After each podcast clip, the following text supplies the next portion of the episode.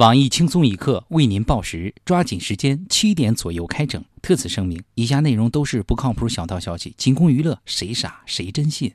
同学们，你们是否为即将到来的高考辗转反侧？家长们，你们是否担心孩子的考前睡眠质量呢？别担心，由轻松一刻工作室和布氏珍德制药厂联合制作推出的“一吃就睡”安神片来帮你。我们的一吃就睡安神片，采用十八味名贵中草药精心熬制而成，片片奇香，件件惊人。一片你开胃，二片你肾不亏，三片还你一夜安眠。吃了我们的药，无论外面还是锣鼓喧天、鞭炮齐鸣，还是蛙声阵阵、雨打芭蕉，都将会成为你的摇篮曲。去年吃了我们药的小王同学说。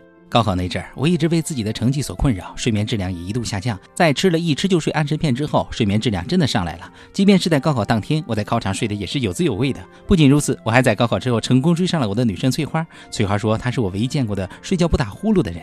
虽然没有考上大学，但是现在我们已经结婚了。尽管因为搬砖要经常离开家，但是两地分居两年之后，我们有了一个可爱的儿子，一岁多了，我非常幸福。感谢轻松一刻，感谢一吃就睡安神片。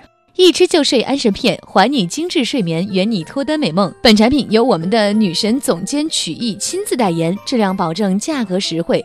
四合一疗程，买一疗程送一疗程，买够两疗程的益友，我们还随产品附赠女神曲艺最新写真一张。价格实惠，好吃不贵，益友们快来拨打热线电话抢购吧！我们的电话是七四幺七四幺二八九四幺。下面偷偷插播几条新闻。各位友，大家好，我是不管什么时候睡眠质量都非常好的小强。大家好才是真的好。俗话说没心没肺的人睡眠质量都高。我是小桑，欢迎收听新闻七点整。今天要整的主要内容有：夏夜里蝉鸣蛙叫本是非常正常的事，可是，在重庆一个小区里，一位住户却对青蛙恨之入骨，甚至买来杀虫剂喷洒，欲将青蛙置之死地。问及原因，该住户表示蛙叫太吵，影响了要高考的孩子休息。听到这个解释，周围人纷纷表示理解。有人出主意说。防蛙之心不可无，害蛙之心不可有。既然你家孩子觉得吵，你把他打聋了不就好了吗？中国的高考或许已经走出国门，走向世界。近日，霍金在微博上发文对中国学子进行了祝福，称他们是下一代大思想家和建议领袖，并祝福他们金榜题名。在看过这段祝福语后，我台黄博士表示，霍金已经将今年高考英语完形填空给你们了，能不能拿满分就看你们能不能记住了。本月三号，西安第七届性博会开幕，现场的钢管舞表演及情趣装走秀引来了不少市民的围观。在现场观看过的资深屌丝鲁大炮表示，这届性博会的模特质量太差，衣服穿得太多，根本没有办法凸显主题。谁告诉你们情趣内衣就是各种比基尼了？我看片多，你别骗我。国际足球比赛前奏双方国歌本来是一个正常的流程，不过美洲杯却遇到了非常尴尬的情况。在本应播放乌拉圭国歌的时候，错播了智利的国歌。音乐声响起后，在场的所有乌拉圭人都陷入了沉思。啊，我是谁？我从哪里来？我要去哪里去？这是哪国的国歌？为啥我不会唱呢？浙江一对新人经过介绍后认识并结婚。婚前，两人在整理照片的时候，新郎十六年前的一张照片，路人甲竟然是新娘的母亲。对此，我台单身多年，唯一目标就是把自己嫁出去的秋子表示。各位益友，谁的照片里有我妈身影的，请联系我，我有个恋爱想跟你谈谈。认干爹这件事儿再不是女生专利。英国二十四岁无业男子 Oliver 在两年前认下了五十六岁的干爹，从此过上了奢华的生活。据 Oliver 称，他和干爹一周见一次面，一直保持着一种柏拉图式的感情，就连一起度假时也是分房睡。对此，包小姐表示气愤。现在这市场越来越复杂，本身找个靠谱的干爹已经很困难了，竟然还有男人要来跟女人抢资源。男人们究竟什么时候才懂得对女人好一点儿呢？下面请听详细新闻。近日，Windows 系统自动升级的情况引起了不少用户的不满。有网友称，中非共和国保护野生动物、打击偷猎者的。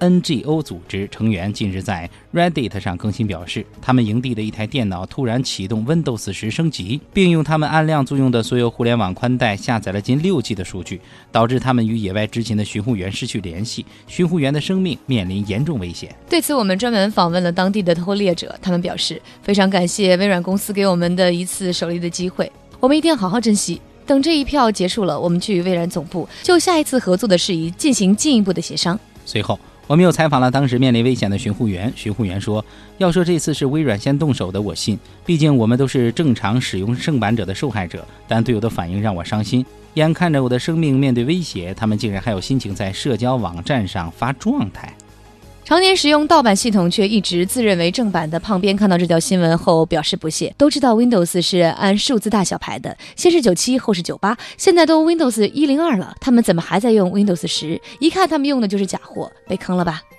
假作真实，真亦假。被迫案邀请村民当卧接座头，无辜村民惨被抓。众所周知，八里村一直以来都是受到非法黄色交易困扰。犯罪分子的狡猾，警力人员的短缺，在一次又一次的抓捕失败中暴露无遗。为了能够有效的打击违法犯罪，当地片警小张想到了用村民做卧底的方式。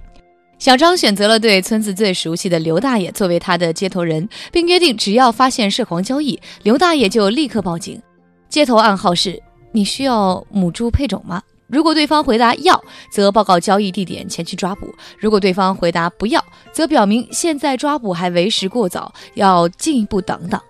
为了保障一方安宁，刘大爷几乎每天都会报警汇报。由于行动涉及机密，小张并未将该暗号告知其他同事，导致很多人误认为刘大爷是拨打骚扰电话，浪费警力。在后来的五年的时间里，除去小张接到的，刘大爷还打了一万多个电话。最终，有关部门忍无可忍，将刘大爷抓获。刘大爷被抓捕之后，小张为了不暴露自己的卧底身份，一直没有对此事进行解释。但没有了刘大爷，对非法黄色交易的抓捕活动又再次陷入了僵局。究竟刘大爷能不能被保释出来？小张的卧底计划还能否继续？八里村能否回到往日的安宁？我们将持续关注。今天的新闻七点整就先整到这里。轻松一刻主编曲艺写本期小编大宝将在跟帖评论中跟大家继续深入浅出的交流。明天同一时间我们再整。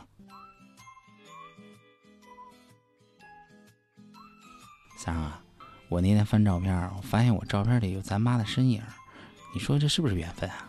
这这能叫缘分？我照片里还有王健林，我照片里还有王健林呢，我也没见王思聪上门提亲啊，真是。